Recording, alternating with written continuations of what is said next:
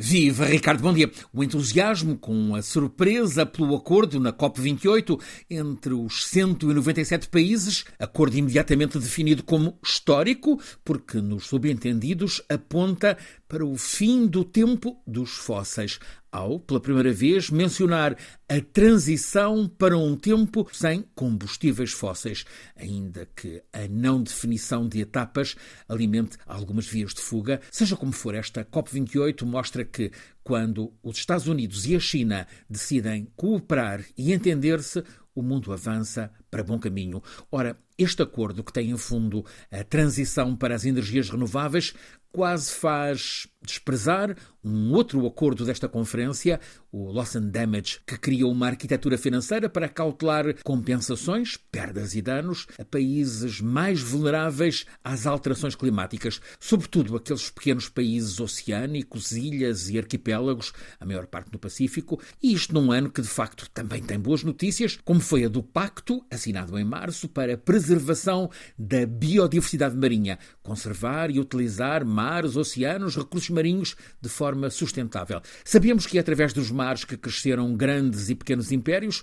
Portugal conhece bem essa história e isto leva-nos a uma questão. O que é que fez Portugal, vai para meio século, virar costas ao mar, seja ao ficar com a marinha mercante reduzida a mínimos, seja ao deixar afundar os estaleiros navais, mesmo ao ver o esforço de pescas ficar quase sem rede. Ora, a conversa com um perito, Álvaro Garrido, professor catedrático, diretor da Faculdade de Economia da Universidade de Coimbra, investigador sobre assuntos do mar, uma conversa no âmbito do projeto Antes da Revolução, desenvolvido aqui na rádio e uh, na plataforma online, ajudou-nos a entender aquele naufrágio há meio século da relação entre Portugal e o mar. Primeira causa, o trauma decorrente do anterior regime. Porque a memória do Estado Novo era muito incómoda, pesava muito.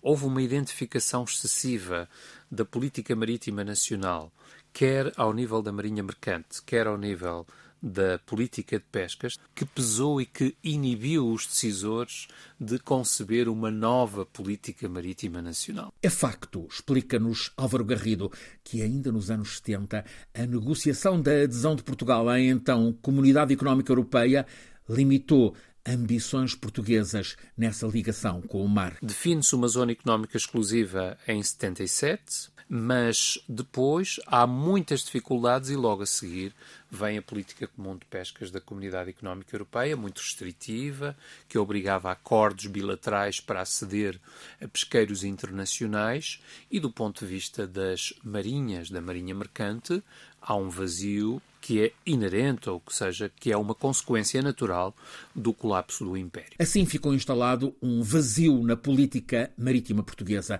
que, no entanto, viria a ressurgir em 98 com a Expo, que teve os oceanos como tema e com um novo programa doutrinário para o mar. Já não a ideia do mar soberano, um certo ultramarinismo, mas a ideia de, de uma política para os oceanos e de uma política marítima integrada nacional, necessariamente articulada com a política marítima europeia. Vamos reencontrar a análise de Álvaro Garrido na próxima segunda-feira, no próximo episódio de Antes da Revolução, com o Natal a chegar-se à mesa. Vamos então saber dos milhares de portugueses que dedicavam muito da vida à faina do bacalhau nos mares gelados da Terra Nova.